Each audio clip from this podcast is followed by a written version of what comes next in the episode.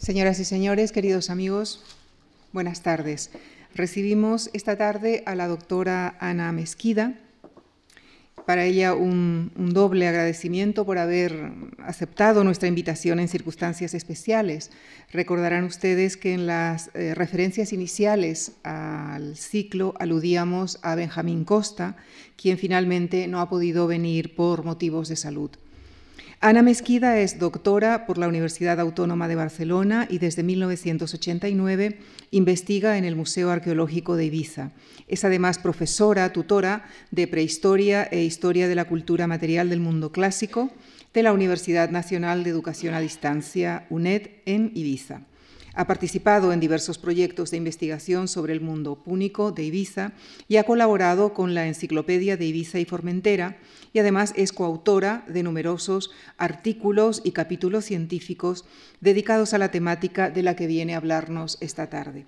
Les dejo con ella, con la doctora Ana Mesquida, en la conferencia titulada La ciudad de Ibiza en época fenicio-púnica. Muchísimas gracias.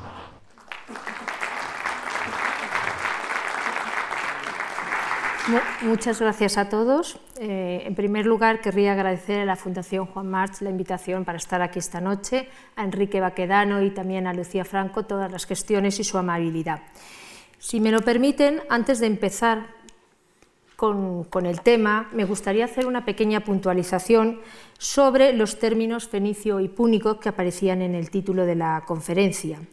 Eh, como ustedes saben, estos términos son términos convencionales que en realidad nada tienen que ver con el nombre con el que los fenicios de eh, Oriente, aquí, así como sus descendientes y los colonizadores, se conocían a sí mismos. Ellos se conocían con el término cananeo. Eh, no vamos a ti a entrar por cuestiones de tiempo en delucir sobre el, origen del término fenicio, y decirles que deriva del griego y que el término púnico deriva del latín poenus y el fenicio de eh, la palabra foenis. Es decir, simplificando muchísimo la cuestión, podemos decir que eran los términos con los que los griegos y los eh, romanos llamaban a los fenicios. Actualmente el término fenicio lo vamos a reservar para los fenicios de Fenicia, por así decirlos, y para estos grupos semitas que fundaron y habitaron todas las colonias por el Mediterráneo desde los siglos IX hasta los siglos VI. A partir del VI y eh, hasta la romanización, es, eh, cuando, es en el siglo VI cuando Cartago adquiere cierta importancia y predominancia en el Mediterráneo y estas colonias que antiguamente eran fenicias pasan, digamos, a la órbita de Cartago. Es entonces, en este momento, cuando hablamos de púnicos. Para el caso de Ibiza sucede lo mismo, es decir, los fenicios fueron los semitas que llegaron en un primer momento a la isla y hablamos de la Ibiza púnica a partir del siglo VI cuando ésta entra dentro de la órbita de eh, Cartago. También me gustaría hacer algunas puntualizaciones sobre el propio nombre de Ibiza. ¿eh? Eh, tenemos muy pocos datos sobre, muy pocos testimonios epigráficos sobre la ciudad. Es curioso que una ciudad como Ibiza, con más de 500 años de tradición ciudadana e institucional, haya dejado tan, pocas fuentes. De hecho, realmente no sabemos cómo llamaban los fenicios a Ibiza. Las referencias que tenemos son tardías en escritura neopúnica y, son muy escasas. Concretamente tenemos tres, que son las que les he señalado ahí en la diapositiva.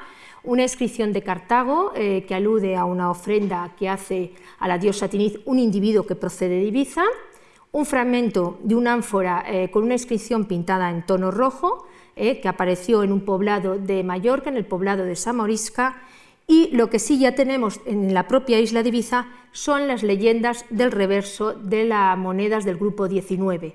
Ustedes saben, Ibiza va a acuñar moneda desde el siglo IV, esta ha sido estudiada y sistematizada por la doctora Marta Campo, y en el grupo 19, que es la imagen que tienen en la diapositiva, eh, aparece en el reverso una leyenda que se lee como Ibiza y un numeral. En cuanto a la transcripción a nuestro alfabeto del nombre de como ustedes saben, la lengua semita no, tiene vocales, le pasa como a otras lenguas, como el árabe, por ejemplo. Entonces no sabemos en realidad cómo llamaban o cómo se pronunciaba. Entonces van a poder encontrar, si algún día consultan el tema, pues diferentes eh, posibilidades. Una que se utiliza actualmente es la de Ibosín.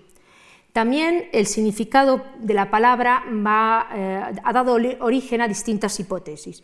Hay una unanimidad en cuanto a la identificación del Semaín como significado de isla y costa, pero tenemos diferentes hipótesis en cuanto a la interpretación del vocablo BSM. Eh, considerando que la M es un plural, eh, hay una teoría que lo relaciona con el sustantivo hebreo veros, que vendría a significar pino, con lo cual estaríamos hablando de la isla de los pinos. Esto lo podríamos relacionar con, la isla, con el nombre griego de Pitusae, que dará lugar al, término Pitiusas, que como saben ustedes también es como se conoce en Ibiza y Formentera.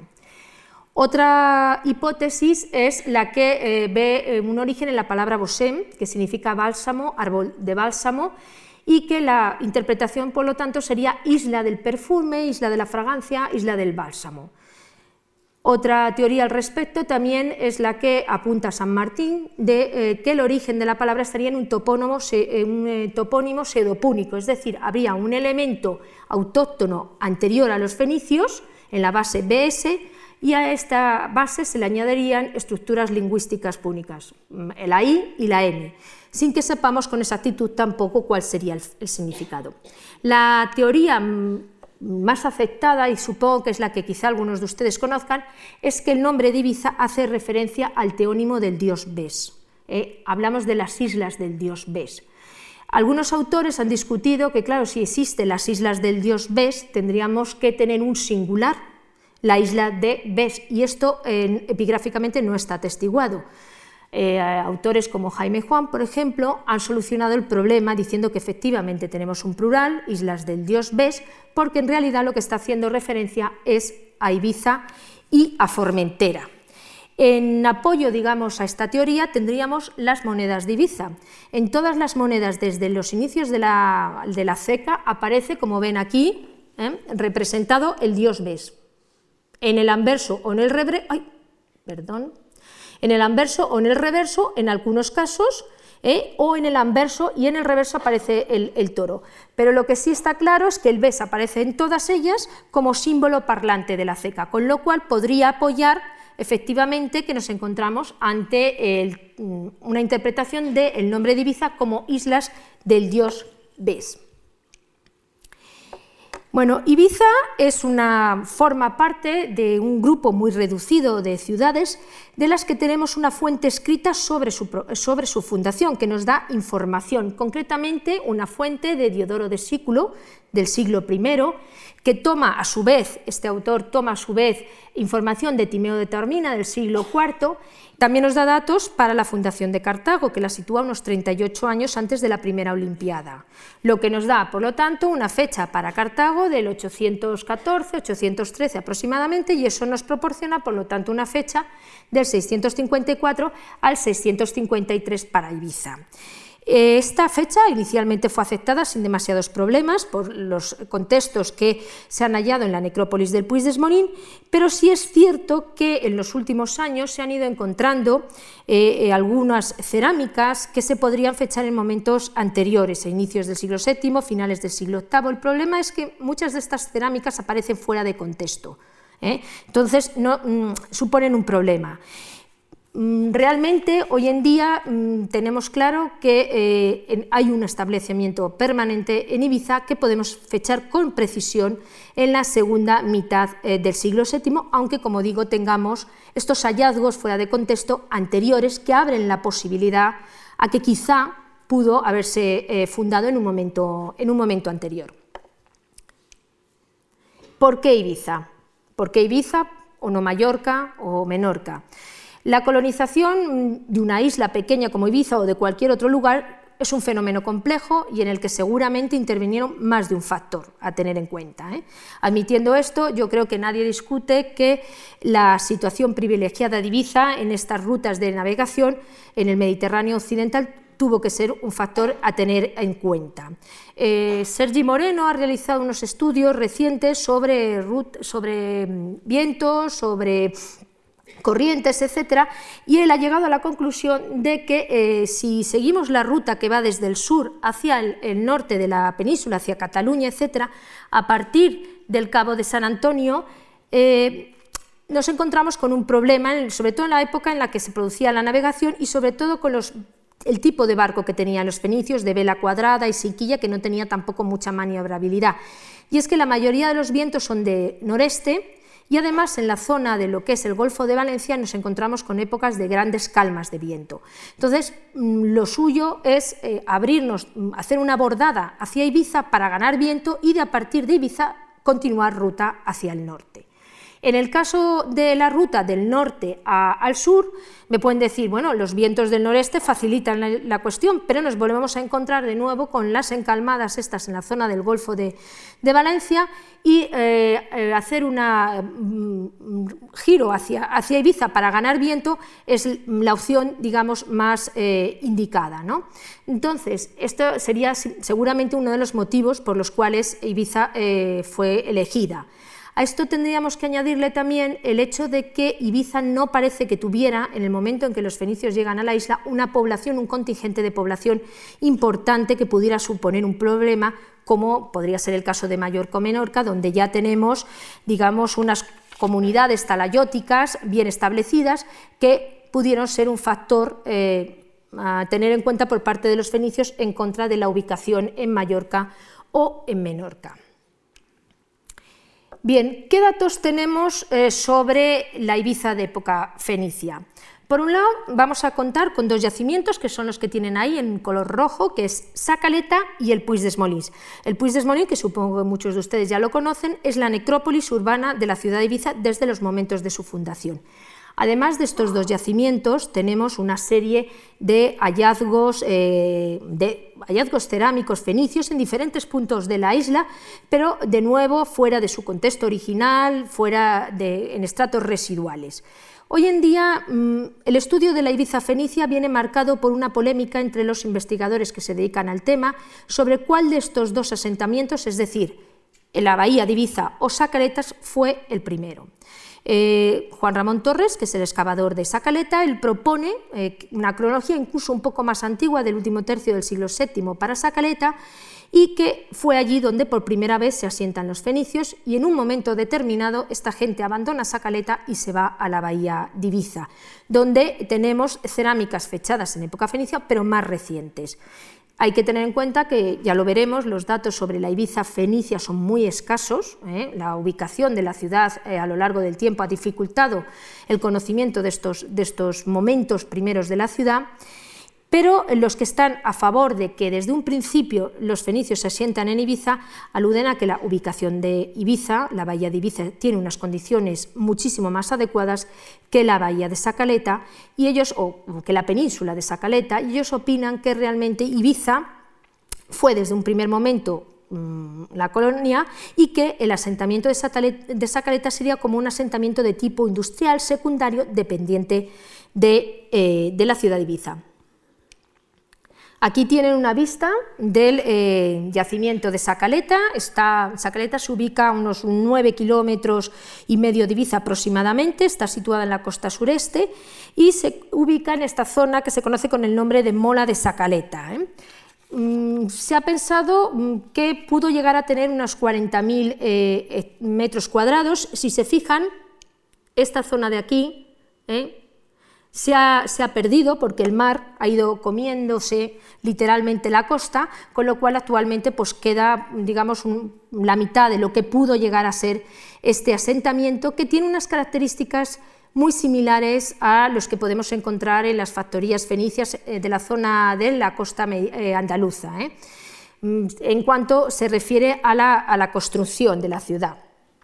el yacimiento fue descubierto en el año 78, se han realizado una serie de excavaciones desde el año 85 hasta el año 94, en el año 92 fue declarado bien de interés cultural y en el año 99 eh, formó parte del conjunto de bienes patrimonio de la humanidad de Ibiza, que no sé si saben, está compuesto por un lado por el yacimiento fenicio de Sacaleta, por la propia necrópolis eh, púnica del Puig y las murallas renacentistas de la ciudad de Ibiza, además de las eh, praderas de Posidonia.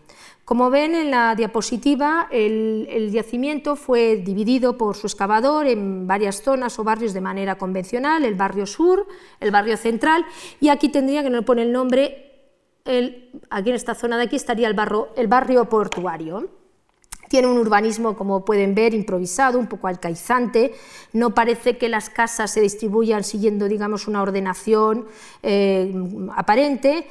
Esto da lugar a pequeñas eh, calles, eh, algunas plazas también de, planta irregular. En, en, las plazoletas se han podido documentar dos pozos, perdón, dos hornos, aquí y aquí, en la zona común, seguramente para la cocción del pan. Y eh, aquí vamos a ver otra imagen del yacimiento.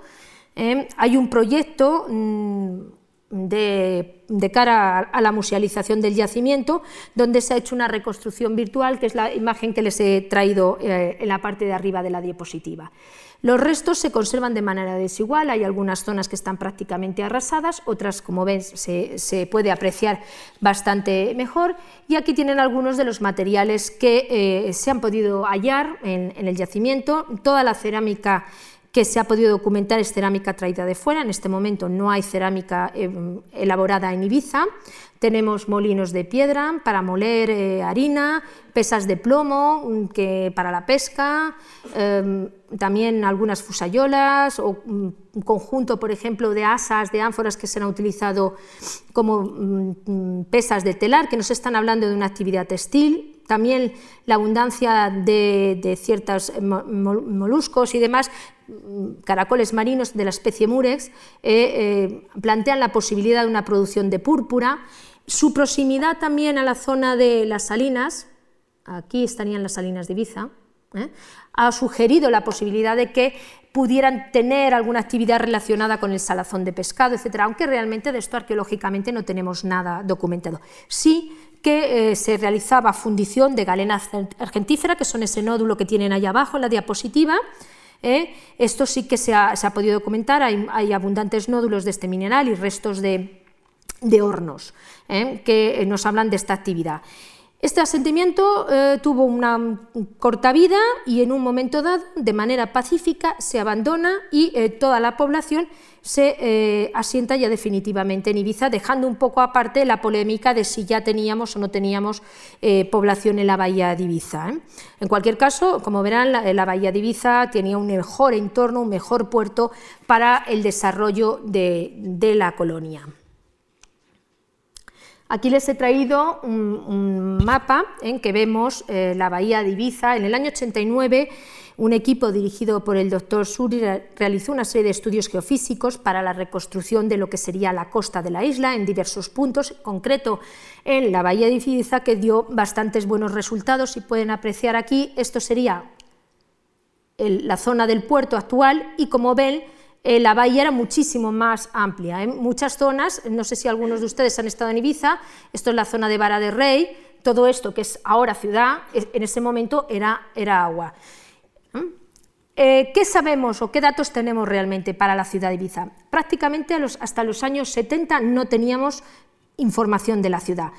Eh, la idea que se tenía de la ciudad procedía principalmente del yacimiento del Puig des Molins y por eso les he traído aquí este texto de Miquel Tarradell y Matilde Font, que formaban el equipo de investigación de la Universidad de Barcelona, que por los años 70 estaba trabajando en Ibiza y mm, lo he traído porque me parece significativo para que se hagan una idea del el pensamiento que se tenía en ese momento. Y el texto dice así, nos hubiera gustado poder titular este capítulo La ciudad y, y su necrópolis. Para la historia antigua de Ibiza, el conocimiento de la ciudad resultaría de un interés capital. De la ciudad no sabemos otra cosa que aquello que podemos deducir a través de las tumbas donde fueron enterrados sus habitantes. Hoy por hoy, la ciudad, desde el punto de vista del conocimiento histórico, es poca cosa más que el Puig des Molins. Este programa, llevado a término por arqueólogos con experiencia suficiente, podrá permitir quizá delimitar el área urbana, fijar la cronología y con suerte llegar a descubrir algunos vestigios de construcción. Creo que es bastante aclaratorio de lo que se sabía en ese momento sobre la ciudad de Ibiza. A partir de la segunda mitad de los años 70 empieza una labor de recuperación de información, sobre todo a raíz de la expansión de la ciudad. y también a partir de los años 80 empiezan a hacerse intervenciones en la parte alta de la ciudad, eh, con motivo, pues, sobre todo, de intervenciones arquitectónicas en las que se van a realizar controles arqueológicos y empezamos a conocer un poco acerca de eh, los restos de época antigua. Aún así, verán que no son tantos como nos hubiera podido gustar. En la zona alta de Ibiza, eh, lo que se conoce con lo que es el castillo, se han hecho intervenciones desde el año 89. ¿eh? En, una de las últimas intervenciones que se han hecho, en el 2009, se han podido documentar algunos restos, algunos muros, como los que tienen ahí, mm, que se fecharían en época fenicia y sobre todo ya en época púnica. Algunos de estos de época fenicia se han fechado a finales del siglo VII, inicios del siglo VI.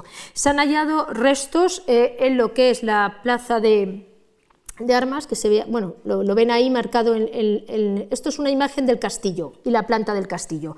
En la plaza de armas ¿eh? Y eh, ahí se ha podido documentar pues, algunas estancias, dos, dos, posibles viviendas, son estancias de rectangulares hechas con muros de mampostería que dan lugar también a un callejón y a un pasadizo, que según palabras textuales del eh, técnico de patrimonio del, Ayuntamiento de Ibiza, eh, son, están elaboradas de manera muy similar a lo que podemos encontrar en Sacaleta. De hecho, en unas declaraciones él llegó a decir que era una versión en miniatura, ¿eh?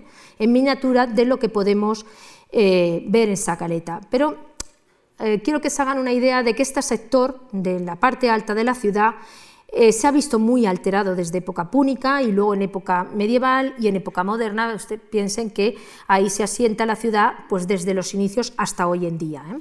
Aparte de estos restos, escasos por otra parte, también eh, una intervención que se ha hecho recientemente en el 2008 en el Museo de Arte Contemporáneo, pues se ha documentado bastantes estructuras, muros de nuevo de mampostería, algunos de ellos de una longitud importante, hasta de 15 metros, con anchuras eh, de un metro, que cabe la posibilidad de una interpretación como, como, muralla, no puede descartarse esta idea.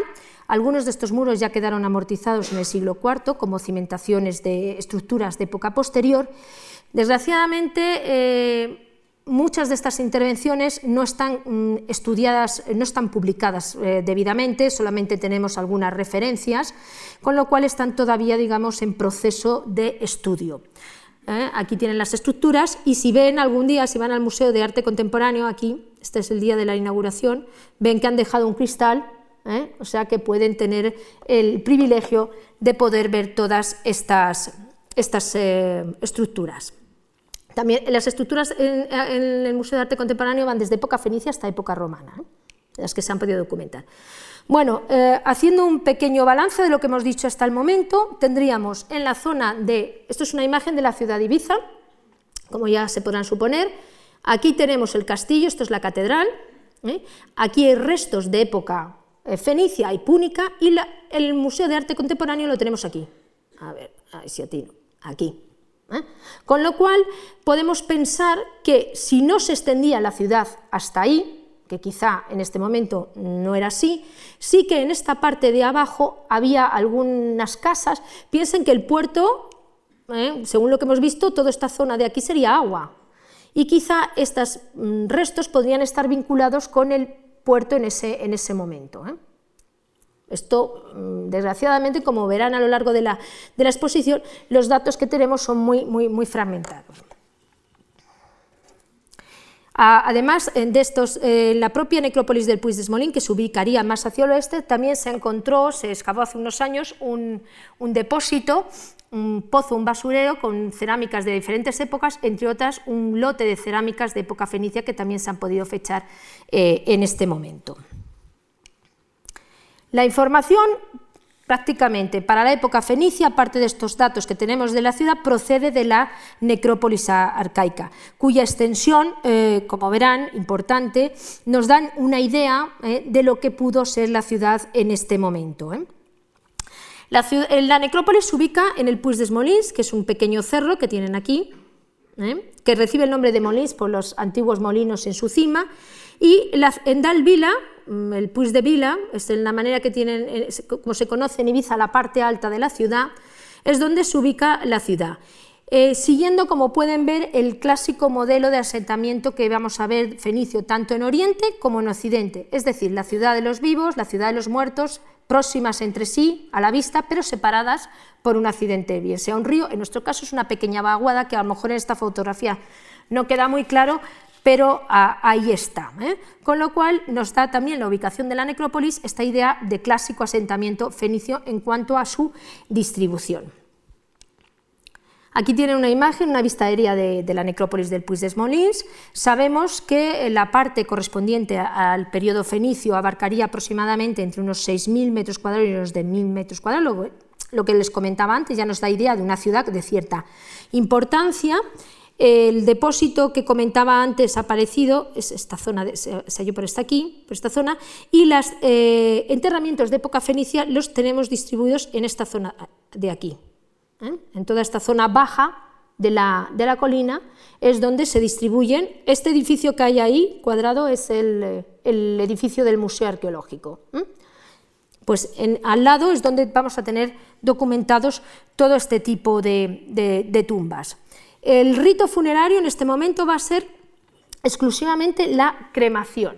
¿eh? Eh, la, cremación de los cadáveres y la mayoría de las tumbas son enterramientos de orden secundario, es decir, quemaban el cadáver en otro lugar, de momento no se ha ubicado el posible sutrinum, quizá eh, la cremación de los cadáveres se hacía de manera individual, lo que sí vamos a encontrar son variedades en cuanto a las, sepulturas. Aquí tienen, utilizaban muchas veces las cavidades del terreno, mm, cavidades de tipo natural, esa que tienen ahí, eh, cavidades que retocaban pues, para mm, hacerlas más acorde con la necesidad de introducir estos restos óseos, o cavidades totalmente artificiales. Los restos óseos se podían depositar eh, directamente en, la cavidad o, como ven en la imagen de la, diapositiva, dentro de un recipiente eh, cerámico. También mm, las cremaciones nos pueden aparecer en hoyos en la tierra, este de aquí que estas son, mm, dicho sea de paso, muy difíciles a veces de detectar. En algunos casos, estas cremaciones, los restos óseos nos han aparecido muy agrupados, con lo cual podemos pensar que hubiera algún tipo de recipiente mm, que se ha perdido, un recipiente de material perecedero, un trozo de tela, un cesto, que evidentemente no ha llegado a nosotros. Aquí tienen también otro ejemplo de cremación en hoyo, en este caso con una urna. ¿Eh? A veces están las urnas completas, otras veces utilizaban la, base de la urna. O mm, deposiciones de los restos óseos directamente en, eh, en el suelo. Otro segundo tipo de enterramiento van a ser las fosas. ¿eh? Hay también una gran variedad de fosas en cuanto al tamaño, a la orientación, a la morfología.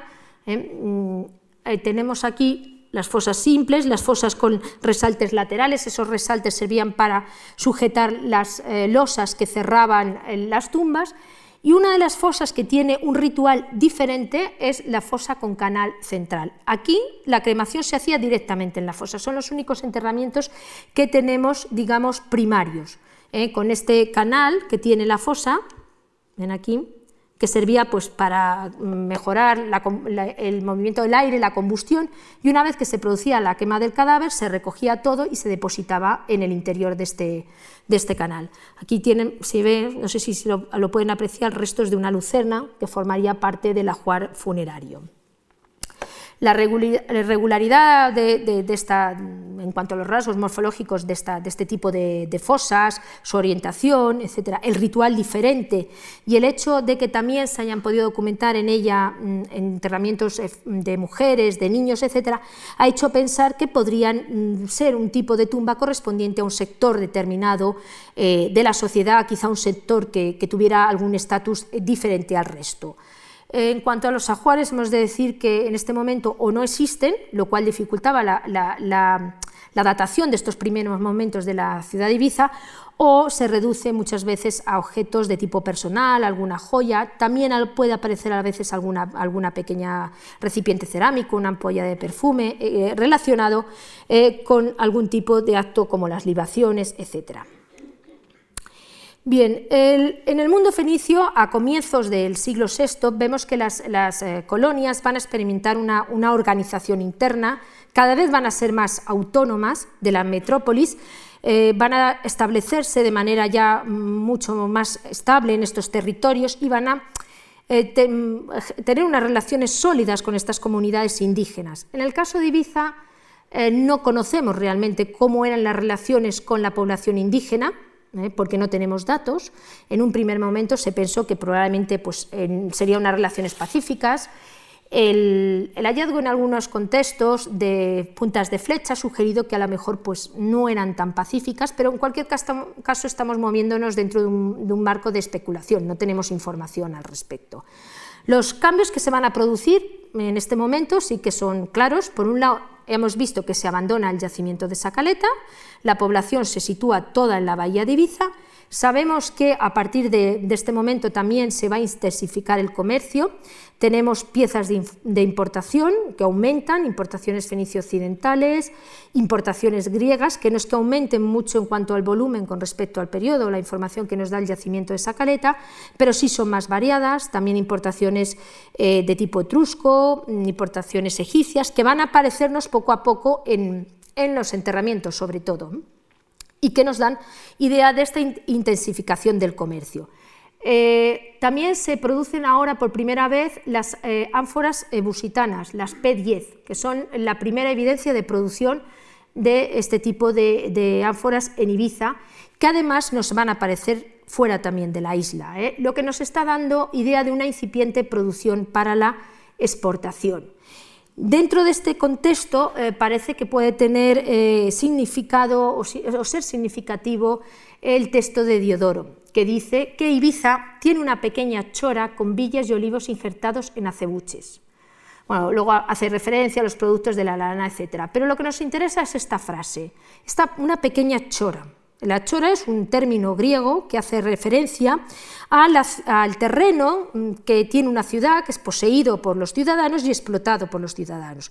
Nosotros sabemos que a partir del siglo V la, isla está totalmente colonizada. Tenemos asentamientos rurales por toda la isla, con lo cual podemos pensar que esta referencia se, hace alusión a estos primeros momentos de época fenicia o de época púnica arcaica de Ibiza cuando todavía no se había, eh, digamos, eh, producido la colonización de toda, de toda la isla.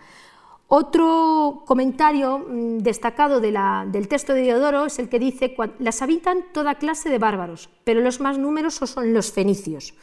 Esto nos está dando idea de que en la, ciudad tendríamos unas etnias distintas y este tipo de poblamiento cuadra muy bien o concuerda muy bien con lo que podría ser un poblamiento de una ciudad de tipo portuario, ¿eh? como sabemos ya que era, que era, Ibiza, sobre todo a partir del siglo VI. Aquí les he traído una imagen de Ibiza, eh, una imagen antigua, evidentemente salvando las diferencias, pero para que se hagan una idea de lo que podría haber sido, aquí tendríamos la, ciudad, ¿eh? en lo alto del Puig, aquí la necrópolis, perdón, y toda esta zona, como ven aquí, dedicada a, eh, el cultivo, ¿no? Mm, ¿no? solo local, sino ya dedicado a una, exportación, como, como, nos refleja la, existencia de estas primeras ánforas ya incluso fuera de la, de la isla. Eh, a partir de la segunda mitad del siglo VI eh, entraríamos en lo que sería ya la fase púnica arcaica. ¿eh? Mm, como os he comentado antes, Cartago va a asumir el, liderazgo del Mediterráneo y Ibiza, al igual que muchas otras colonias, entrará dentro de la órbita de Cartago. Incluso se ha llegado a sugerir la posibilidad de que a la isla llegaran nuevos contingentes eh, y, como digo, la isla pasa a integrarse en el mundo púnico y esto va a quedar reflejado en una serie de cambios, entre otras en el propio ritual funerario, como vamos a ver a continuación. Eh, se introduce un nuevo tipo de tumba y un nuevo tipo de ritual, la inhumación eh, y el hipogeo. La tumba de hipogeo, que es una, una tumba excavada en la roca con un pozo mm, que puede tener varios eh, entre 1,60 a 3 metros de profundidad, que da acceso, aquí lo ven, estos serían los pozos, y da acceso a la, a la cámara. Estos son los pozos de estos primeros, esto es un grupo de hipogeos que se descubrió en la calle León, la calle León está aquí, y esta zona es donde están los enterramientos fenicios. Aquí tienen el edificio del museo. Como ven, están separados de la zona fenicia, con lo cual se puede pensar que quizá estos enterramientos, que son totalmente diferentes, nada tienen que ver con lo anterior, correspondan a estos pobladores que llegan ahora en este, media, en este momento de mediados del siglo, del siglo VI. Este tipo de, enterramientos es el que luego vamos a encontrar en toda la necrópolis, aunque hay algunas ligeras diferencias con los hipogeos posteriores, por ejemplo, en, en un primer momento son enterramientos individuales, luego veremos que los hipogeos se convierten en enterramientos de tipo colectivo, estos eh, hipogeos están las paredes, como pueden ver, muy bien talladas, en algunos casos tienen esas entalladuras a modo de peldaño. Eh, las cámaras también de planta rectangular o cuadrangular están muy bien talladas, pero no tienen ningún tipo de elemento eh, o de carácter arquitectónico. la entrada a, lo que es la cámara se, cerraba con una losa, una gran losa sin desbastar. En este primer momento las entradas a las cámaras no van a ocupar toda la, anchura del pozo, luego veremos que esto, esto con los hipogeos ya de época púnica no es así. Y los ajuares van a ser muchísimo más variados. Aquí tienen eh, un ajuar de uno de los hipogeos, el hipogeo 7, concretamente un enterramiento infantil que apareció en el, en el en el pozo del, hipogeo. A pesar de que parece este tipo de enterramiento nuevo, van a continuar las cremaciones. Les he traído algunas imágenes de las cremaciones que se han excavado en la necrópolis del Puig de Molín desde los últimos años. En un primer momento creíamos que en el momento que se introducía la inhumación desaparecía la cremación. Esto ya hemos podido comprobar con estas últimas intervenciones que no es así. La cremación va a continuar durante bien entrado el siglo V, incluso el siglo IV. La diferencia es que los objetos que van a acompañar a estas tumbas pues, eh, eh, permiten fechar estos enterramientos en ese momento. El problema está cuando nos encontramos cremaciones sin objetos, entonces ahí eh, tendremos que tener, ser más cuidadosos en no pensar automáticamente en una cremación fenicia porque podríamos encontrarnos quizá que se trata de una cremación de época un poco más moderna, de época púnica arcaica. Completando ya todo este panorama de ciudad, de, mm, necrópolis, eh, tendríamos los restos eh, del santuario de Illaplana. Les he traído una imagen, ahí ven el, santuario, ven una imagen de principios de siglo. El santuario fue excavado en el año 1907-1908 por Pérez Cabrero. Para que se hagan una idea, esto, esta, esto es Illaplana, ahora esta unidad tierra, correspondería más o menos por aquí. ¿Ven? Este pico de aquí sería este de aquí, ¿eh? para que lo, localicen aquí. Y esto de aquí sería ya plana. Está totalmente urbanizado. Eh, Pérez Cabrero señala que hay unos restos de muro de un posible templo. Desgraciadamente, eh, cuando todavía no se hubiera podido hacer una excavación eh, y poder comprobar realmente los datos, porque es una excavación, olvidemos, de, principios de siglo, pues no se hizo y el problema es que ahora está totalmente urbanizado y aunque es verdad que se realizan controles arqueológicos cada vez que hay un movimiento de una casa, etcétera, pero claro, esto complica muchísimo más la búsqueda o la confirmación de si efectivamente había o no había un posible templo.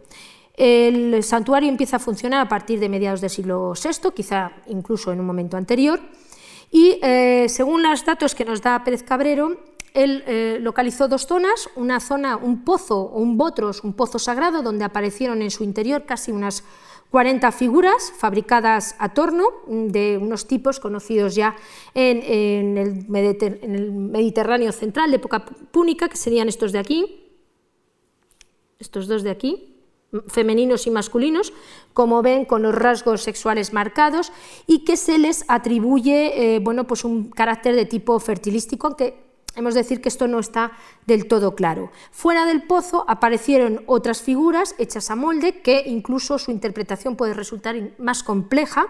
Tenemos una figura femenina, que es la que tienen ahí, que es una Venus desnuda de eh, filiación sirio-palestina, que podría estar representando a Astarte.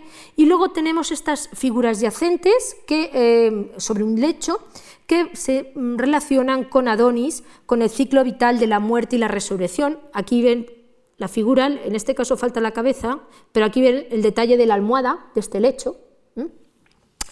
Y además de estas figuras también van a aparecer otro conjunto de fragmentos de brazos, de cuerpos, cabezas, que corresponden a una figura masculina, eh, que va vestida con, un faldellín de tipo egipcio, eh, que se ha relacionado con, el dios Resef, que se piensa que pudiera estar representado con, mm, al dios Resef. Esta es una mm, representación que hizo en su día Tarradel, en base a los trozos, una reconstrucción de cómo podía ser eh, esta figura. No ha aparecido ninguna figura completa, todos son fragmentos y el estado de conservación tan fragmentado hace pensar que quizá no responda solo a una mala conservación, sino que quizá hubo algún tipo de ritual que implicaba la fragmentación de la figura. En cualquier caso, ya tenemos, digamos, eh, por un lado la ciudad, la necrópolis y el santuario, que nos está hablando de eh, una organización religiosa ya desde un primer momento, de un momento antiguo, eh, con un culto ah, organizado eh, sobre todo por estos esvotos que parece que están ya estandarizados y que posiblemente habría pues, eh, una orden sacerdotal que eh, dirigiera el templo. Entre fines del siglo V y el siglo IV mm, encontraremos que la ciudad de Ibiza ya se ha mm, establecido como un modelo de ciudad-estado mediterráneo, donde se va a reunir toda la actividad comercial, industrial, el gobierno, etc. Y el resto de la población se va a distribuir por el campus, hábitats rurales, manteniendo un modelo de ocupación de la isla que prácticamente se ha mantenido hasta eh, la llegada del turismo. ¿eh? En Ibiza, hasta que empezó el turismo, la gente vivía o en la ciudad de Ibiza o en sus casas en el campo. Los diferentes pueblos que había no eran tales porque realmente el pueblo estaba formado por la iglesia y poco más y la población vivía mm, dispersa en el campo. ¿eh? como ven, ya desde época eh, antigua. Aquí tendríamos, esto es una reconstrucción, la ciudad que posiblemente en ese momento ya llegaría hasta la zona del, puerto. Aquí es donde estaría ubicada la necrópolis y aquí se va a desarrollar, que luego lo iremos viendo, un sector alfarero ¿eh? de la ciudad, más o menos esta reconstrucción de las murallas pensamos que podría ser así, pero hemos de decir que no tenemos datos reales de por dónde iban las, las murallas eh, de Ibiza. Si volvemos a fijarnos en la información que nos dan las fuentes, volvemos al texto de Diodoro, él hace referencia precisamente, es el único texto de la antigüedad que tenemos que hace referencia a eh, las estructuras que había en Ibiza, estas grandes murallas, eh, paramentos de murallas, gran número de casas bien aparejadas y también importantes puertos. Parece que había más de uno, aunque realmente, como les he dicho, arqueológicamente no lo tenemos eh, comprobado otro de los textos ya más reciente, que se fecharía en el tercer año de la Segunda Guerra Púnica, estamos hablando ya del año 217, es del romano Tito Livio y hace referencia al ejército republicano del cónsul Neoscipión y nos dice, y no solo bordeó la costa del continente, sino que marchó a la isla de Busus. Allí, después de atacar dos días inútilmente y con gran esfuerzo la ciudad, que es capital de la isla, cuando se dieron cuenta el tiempo pasaba en vano. No nos está hablando de que existan unas murallas, pero a raíz de este texto podemos pensar que evidentemente la ciudad era una ciudad amurallada, una ciudad fuerte, una ciudad literalmente inexpugnable. Porque si después de estar varios días asediándola, asediándola ven que no tiene noción, es que debía de haber un sistema defensivo importante. El otro texto que les he traído ya es mucho más reciente, es del padre eh, Galletá de Mallorca, de su obra literaria conocida como La Resunta Histórica, y que hace alusión a la construcción de eh, las murallas renacentistas de 1555 y 1585. ¿eh?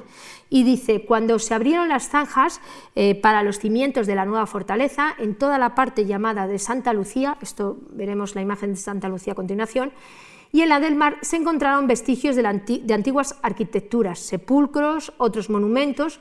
Aún en su tiempo dice que había muchas cisternas y aljibes en aquellos lugares, cavados en la peña viva, de mucha antigüedad y de artificio propio de aquellos tiempos. También fueron encontrados ruinas del templo del dios Mercurio edificado por los cartagineses, cuyas memorias han confundido el tiempo. O sea, en su momento aparecieron restos de la ciudad antigua. Piensen que la construcción de las murallas renacentistas tuvo que suponer un, cambio de la topografía de la ciudad brutal. ¿eh? El movimiento de tierras para la construcción de, estos, de los baluartes tuvo que ser una, gran, una obra impresionante. Aquí eh, vamos a ver un poco Esto es lo que las fuentes nos dicen. Bueno, pues ¿qué, datos tenemos en concreto? Les he traído un plano eh, de lo que es eh, la ciudad de Ibiza, ven la ciudad amurallada, eh, y siguiendo la división en barrios que realiza ah, Juan Ramón, vamos a ir viendo las distintas zonas. En verde tienen los diferentes puntos donde han aparecido cisternas. Todos estos datos mm, son el resultado de intervenciones de urgencia en la ciudad y los cuadraditos naranjas son fondos de casa. Eh, ya les adelanto que eh, realmente lo que hemos podido documentar prácticamente son estructuras excavadas en la roca. Las partes, en la mayoría de los casos, las partes superiores de los restos de las construcciones están perdidas. Si seguimos la división, como he dicho, de Juan Ramón, podemos ver en la Acrópolis, que es la parte alta donde ya hemos visto aquí, donde ya hemos visto que hay restos de época fenicia, volvemos a encontrarnos restos también de época, de época púnica. Destaca ese muro que les he puesto en la imagen, es un muro ya de una importancia, mm, de un grosor y de un volumen importante, y que este muro cortaba algunas eh, casas que se han asociado ya al, siglo IV con algunos eh, pavimentos de tipo rojizo, de, pavimentos de tipo eh, púnico. Y sobre todo lo que tenemos son las cisternas, algunas de tipo acodado como la que tienen ahí y otras que eh, tienen una profundidad bastante importante, hasta 12 metros de profundidad de la cisterna, con lo cual nos están dando idea de que este lugar ya tenía un carácter relevante y destacado desde un primer momento. En cuanto a la zona E, que es la zona del norte, el norte que tienen aquí, por aquí iría la línea de costa, no sé si alguno de ustedes conoce Ibiza, esto es la zona de Vara de Rey, ¿eh? toda esta zona sería la zona del puerto. Esta zona de aquí eh, prácticamente no tenemos datos, hay datos de época romana, pero mm, son muy poca la información que tenemos de este sector. Es donde se va a desarrollar en el siglo XVIII el barrio de la Marina y en el XIX el Poblenou, y eh, como les comentaba, pues son muy pocos los datos. Ven que tiene algún punto de alguna cisterna, pero toda esta zona ha sido rellenada eh, recientemente en el siglo XX para la construcción del puerto eh, nuevo, con lo cual también es un área que está bastante alterada. Y luego tenemos el sector noreste, con la letra C, el barrio noreste, que es esta zona de aquí, que es donde se encuentra el baluarte de, Santa Lucía, al que hacía referencia la Resunta, donde también ven el hallazgo de, eh, bueno, pues de algunos fondos de casa y que de alguna manera vendría a confirmar lo que nos decía el texto escrito. Aquí les he traído una imagen del baluarte de Santa Lucía, que de alguna manera parte artificialmente la zona, porque esto sería una zona que en pendiente pero continuada, esto es la zona que se conoce con el nombre de la Peña. Aquí también han aparecido en algunas obras restos de cisternas, etc. Y el famoso templo de Mercurio del que habla, no tenemos ningún dato, lo lógico es que de estar estuviera en esta zona de aquí, que desde esa zona se puede ver perfectamente eh, lo que es toda la bahía y es donde eh, eh, se ubica ahora mismo el, el, convento de Santo Domingo del siglo XVI. Toda esta área eh, de la peña, como verán en la siguiente diapositiva, eh, la costa llevaba mucho más hacia atrás, el mar se ha ido comiendo poco a poco la costa, con lo cual los datos que tendríamos por esta zona eh, actualmente se, han perdido. Ven que las casas están ya prácticamente, como parecen las casas colgantes de... el mar ha ido, entonces la información que tendríamos en, esta, en este sector de la ciudad ha desaparecido. Continuamos con el barrio, ahora el barrio central, que es la parte más baja de la Acrópolis, pero estaríamos esta zona de aquí, donde está la B, todo esto es intramuros de la, de la muralla renacentistas. Aquí, como verán, es donde más intervenciones se han hecho en los últimos años y eh, lo que les comentaba antes, prácticamente son cisternas y fondos de estructuras excavadas en la roca. Mm, podemos comentar dos, eh, solares mm, donde han dado ciertos resultados, que es el antiguo hospital, que es este de aquí, este solar que tenemos aquí. Ah, es un solar con una pendiente bastante importante, ahí se han eh, bueno, restos de edificaciones, como ven prácticamente excavadas de nuevo en la, roca, que apunta a la posibilidad de edificios de grandes dimensiones. No, como no se, no se, tiene una excavación en extensión, no tenemos todos los datos. No se ha podido, eh, digamos, mm, localizar ninguna calle, con lo cual no tenemos eh, seguridad de si estamos ante un edificio de grandes dimensiones o mm, varios edificios. En cualquier caso, de nuevo volvemos a tener cisternas, etc. El, otro solar importante, eh, bueno, en el solar del antiguo hospital también eh, para salvar los desniveles se han encontrado algunos mm, espacios con escaleras, como eh, lo que se documenta también en el solar de la calle Santa María. Ven aquí los escalones excavados en la roca. Esto es la muralla renacentista y aquí es donde está la zona que se ha podido excavar de la calle Santa María, la roca. Imagínense que cuando construyeron esto, eh, todos los posibles restos que estuvieran por encima prácticamente del nivel de roca desaparecieron. En la, en la, calle Santa María, de nuevo, volvemos a encontrar estas estructuras, algún mm, pasillo, estrecho callejón y cisternas. Todos estos datos los que nos vienen a decir es que tendríamos un, urbanismo seguramente de tipo o dispuesto de forma en abanico o radial, ¿eh? que debía de alguna manera seguir las eh, curvas del nivel. ¿eh? Pero como les he dicho antes, no hemos podido localizar ninguna, ninguna calle. En la calle Santa María eh, sí que se ha podido excavar una, necrópolis, para complicarnos un poco más las cosas, eh, de los primeros momentos de la época fenicia, eh, de la mitad del siglo VI. Se han excavado una necrópolis de unimación que curiosamente no tiene nada que ver con lo que encontramos en la ciudad, en la necrópolis urbana. Luego tendríamos el sector eh, oeste o el barrio oeste, que es donde les he dicho que eh, se desarrollaría, cuando, si recuerdan el, dibujo que les he puesto antes, el sector alfarero. Les he traído esta imagen mm, porque me parece bastante gráfica de, lo que era Ibiza a principios de, siglo. La ciudad se concentraba en lo que es el recinto renacentista y hasta mm, bueno, pues a principios de siglo toda esta zona, que es donde se va a desarrollar el barrio eh, artesanal en época púnica, era campo. Esta imagen ya que tienen aquí abajo ya es de los años 60, está de aquí, esto, y cuando todas estas pequeñas casas ¿eh? se van a ir tirando a partir de los años 65, principios de los años 70, para construir todos esos edificios de pisos, es cuando se empiezan a realizar estos controles arqueológicos. Y es cuando empezamos a tener información del desarrollo de la ciudad en época púnica en este momento. Para que se ubiquen, esto de aquí sería la necrópolis de Puig des Molins. Aquí está la necrópolis y aquí tenemos la Illa Plana.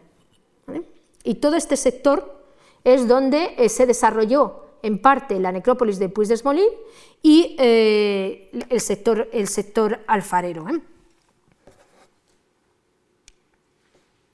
Les he traído aquí también esta, esta planta para que vean las, las, distintas intervenciones, siempre dentro de un marco de excavaciones de urgencias, ¿eh?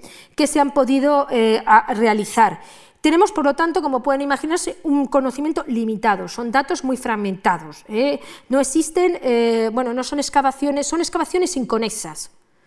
Una excavación aquí, otra excavación allí, etc.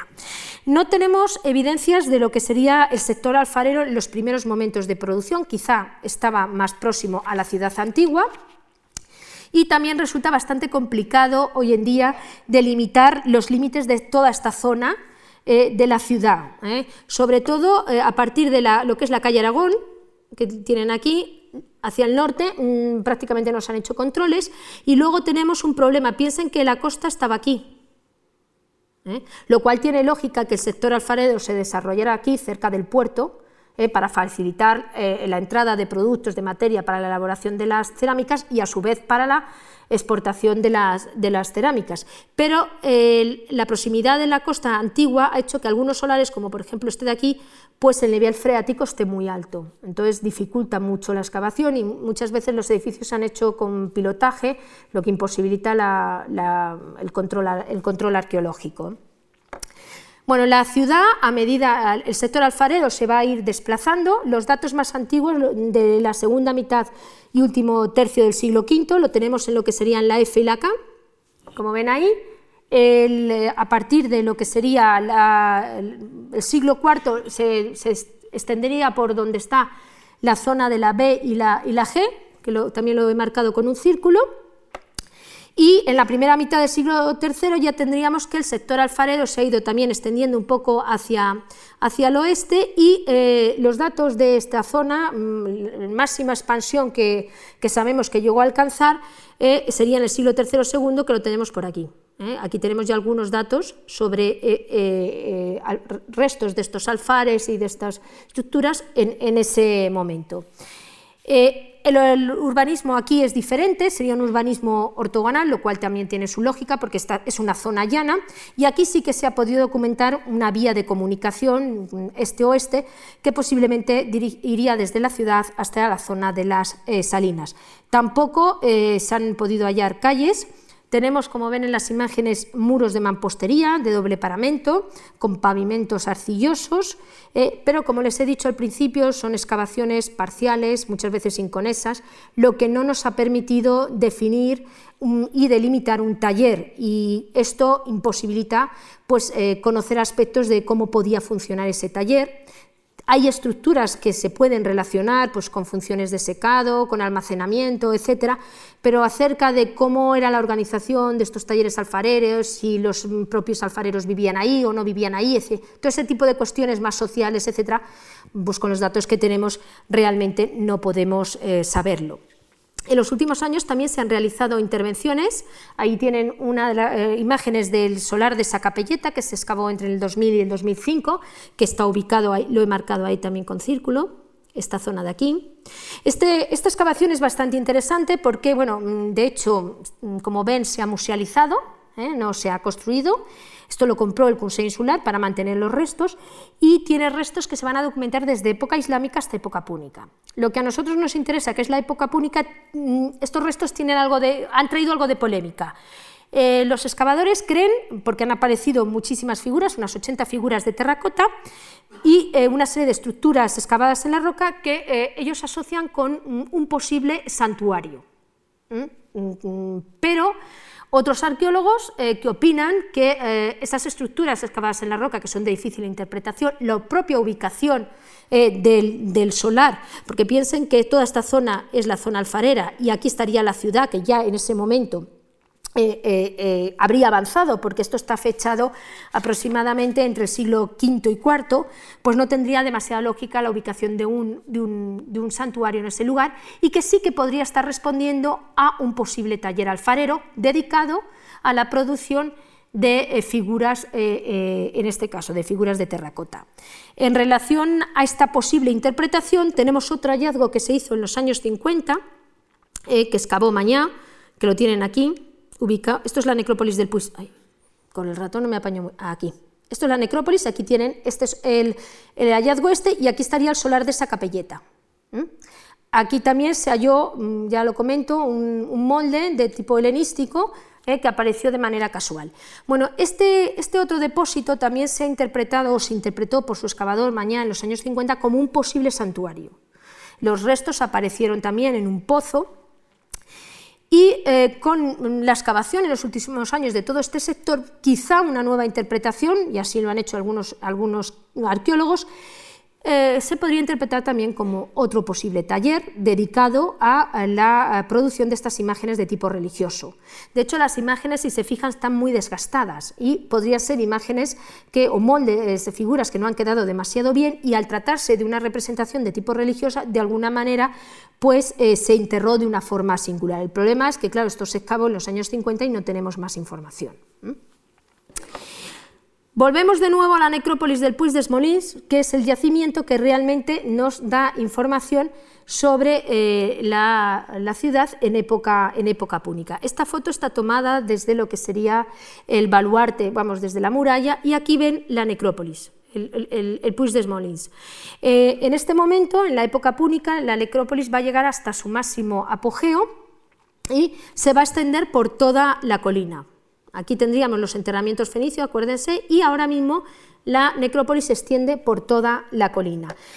Esta extensión de la, necrópolis también mm, es reflejo del crecimiento demográfico de la ciudad. Eh, ahora mismo, en este momento, eh, entre el 450 y el 200 se, abre el, se ha calculado que se abre el 90% de los hipogeos. Se cree que aproximadamente puede haber unos 3.000 hipogeos en la, necrópolis, unas 3.000 cámaras. A partir de ese momento, del 200, sí que hay una fase que se denomina de decamiento, donde parece que no se continúa la construcción de estos hipogeos y eh, donde eh, bueno, se reutilizan muchos de estos hipogeos como osarios. Aquí tienen unas imágenes de, de los hipogeos, estos son los hipogeos que se pueden visitar. ¿Eh? Eh, dentro de los hipogeos van a depositarse los, eh, cadáveres de diferentes maneras, los, ponemos, los, podemos tener depositados directamente en el suelo, como ven en esta, en esta imagen, está aquí, o dentro de los sarcófagos de marés, Puede haber uno o varios sarcófagos de marés, o combinamos las dos cosas, mm, deposiciones directamente en el suelo, mm, deposiciones en sarcófagos de marés. Las deposiciones en el suelo podrían estar también dentro de ataúdes de madera, esto evidentemente no nos ha llegado, pero sí que en algunos hipogeos la presencia de clavos en torno a los restos podría sugerir efectivamente la existencia de estos sarcófagos que se han perdido. Estas imágenes son de los, de los hipogeos que se pueden visitar y que, bueno, mm, como verán, mm, son varios hipogeos los que pueden ustedes ver. Estos hipogeos no es que se comunicaran entre sí, eh, sino que eh, eh, la proximidad de los hipogeos facilitó el saqueo de estos hipogeos. A los saqueadores de principios de siglo les resultaba mucho más fácil abrir un pozo, entrar en la cámara, la proximidad de ellos, debido al número tan grande que hay de romper una pared y entramos en el hipogeo siguiente. No necesito localizar el pozo del siguiente hipogeo. Y eso ha convertido pues, que ahora mismo hay un laberinto de, hipogeos que desde uno puede entrar por una punta y prácticamente salir por, muchos metros más, más, allá en la necrópolis por abajo. ¿eh? De hecho, se ha hecho la planimetría subterránea de un sector muy amplio precisamente por, por abajo, pasando de un hipogeo a otro eh, que se comunicaban. Aquí tienen unas imágenes, estos se abren, los, los hipogeos se abren eh, sin una orientación, siguiendo un poco las curvas de nivel y como verán los pozos, ya lo que les comenté en su momento, antes no son, los pozos no están tan bien tallados como los que hemos visto en época fenicia, incluso la pared de entrada a, a la cámara pues puede estar inclinada o con una serie de escalones, les he traído también unas imágenes del proceso de excavación de las cámaras que excavamos en el año 2000 a 2005, eh, con los sarcófagos. En algunos casos estos sarcófagos nos han aparecido bastante bien, otros, como ven, mm, bueno, pues fragmentados y en algunos casos prácticamente destrozados. Son estos, estos fragmentos que tienen aquí, son restos de sarcófagos que aparecen formando parte del relleno. Los ajuares, evidentemente, son muchísimo más amplios, son ajuares mucho más variados, ¿eh? tenemos cerámicas, huevos de avestruz, eh, lucernas, objetos de uso personal, navajas, estos aparecen agrupados en torno al, difunto, también en ocasiones dentro del propio, del propio sarcófago o las, las ánforas, por ejemplo, apoyadas en las paredes. Pero además de los enterramientos de época, o sea, de los enterramientos en hipogeo, que es, digamos, el, tipo de tumba más llamativo, si quieren, tenemos los enterramientos en fosas. Las fosas eh, son fosas simples que se adaptan al cadáver, a las medidas del cadáver que van a enterrar. Normalmente están de cúbito supino. En alguna ocasión, como ven aquel del extremo, eh, mm, para aprovechar un hueco, el hombre le han puesto en una posición un tanto forzada También tenemos estos enterramientos eh, para los niños, aquí tienen un enterramiento infantil y esto de aquí son también, no sé si se aprecia bien, dos enterramientos de dos niños pequeñitos de un año y medio tenían más o menos. En el caso de los niños a, veces aparecen de cúbito lateral. Y otro tipo de enterramientos que en el caso de la necrópolis no son muy abundantes, si lo es por ejemplo en las necrópolis rurales, son los enterramientos en fosa pero con sarcófago. Estos enterramientos a veces son incluso colectivos, podemos encontrar uno o más, eh, más restos. Y por último, el tipo de enterramiento también para los niños que es frecuente son los enterramientos en ánfora, eh, en ánforas principalmente de tipo ebusitano, ánforas fabricadas en Ibiza, eh, están calzados como ven con piedras, mm, mm, no tienen normalmente demasiado ajuar, pero bueno, pueden llevar ajuar, una cuenta de collar, una pulserita, aquí en uno de ellos creo que se aprecia la pulsera, aquí abajo, ¿lo ven? O los recipientes cerámicos que pueden, en este caso es un jarrito biberón. Normalmente los restos de los niños no se conservan, en muy pocas ocasiones como este de aquí que sí ven se conservan los restos. Eh, muchas veces solamente nos llegan los dientes, etc. eh, presentan unas cronologías que van desde el siglo V al siglo II. Y para época tardopúnica eh, sabemos que se continúan eh, utilizando los hipogeos, aproximadamente un 19% de los hipogeos excavados, y aparece ahora otro tipo de enterramiento de nuevo que es la cremación. Eh, va a ser todavía minoritario en este momento con respecto a la inhumación, pero eh, encontraremos estas eh, cremaciones en recipientes de este tipo, normalmente dentro a veces de los propios hipogeos, dentro de los pozos de los hipogeos o dentro de la cámara, o en ocasiones dentro de lo que sería bueno, en un pequeño hoyo excavado en la tierra. Y ya para ir terminando, como verán, a pesar de la escasez de los datos concretos que tenemos sobre la ciudad, podemos decir que la ciudad, desde la mitad del siglo V y durante la los primeros años del siglo IV, se extendería ya por todo lo que sería el, el Bec, acuérdense que era el barrio central, aquí estaría la parte alta de la, de ciudad, alcanzando posiblemente en ese momento una superficie entre 15 y 20 hectáreas. ¿eh? A partir del siglo IV sabemos que la ciudad se va a ir desplazando hacia el oeste, donde quizás tuvieran en ese momento los sectores alfareros antiguos que no tenemos documentados y desplazando el sector alfarero hacia, hacia el oeste. Y eh, la ciudad llegaría a su máximo esplendor a partir del siglo, en siglo III y podríamos estar hablando de una ciudad entre 28 y 30 hectáreas. Según los datos que se tienen de la necrópolis, los cálculos que se han hecho por los enterramientos, hasta de 5.000 habitantes. Evidentemente no es una ciudad como pudiera ser Cartago o Mosia, que se calcula que pudieron llegar a tener 40 hectáreas, pero sí que estamos ya hablando de una ciudad que pudo ser mucho más grande que muchos otros centros de época eh, púnica. Eh, para la época tardía también se va a extender hacia el este aquí, en la zona de la Peña, recuerden lo que, el comentario de la Resunta, y que aquí tenemos algunas cisternas que se han fechado ya en época, en época púnica tardía. Eh, este periodo, el periodo de época púnica tardía, que es a partir de la Segunda Guerra, eh, Guerra Púnica, en Ibiza se va a ir produciendo un fenómeno de disolución de todas estas estructuras púnicas existentes en la isla hasta su total eh, integración en el Estado romano.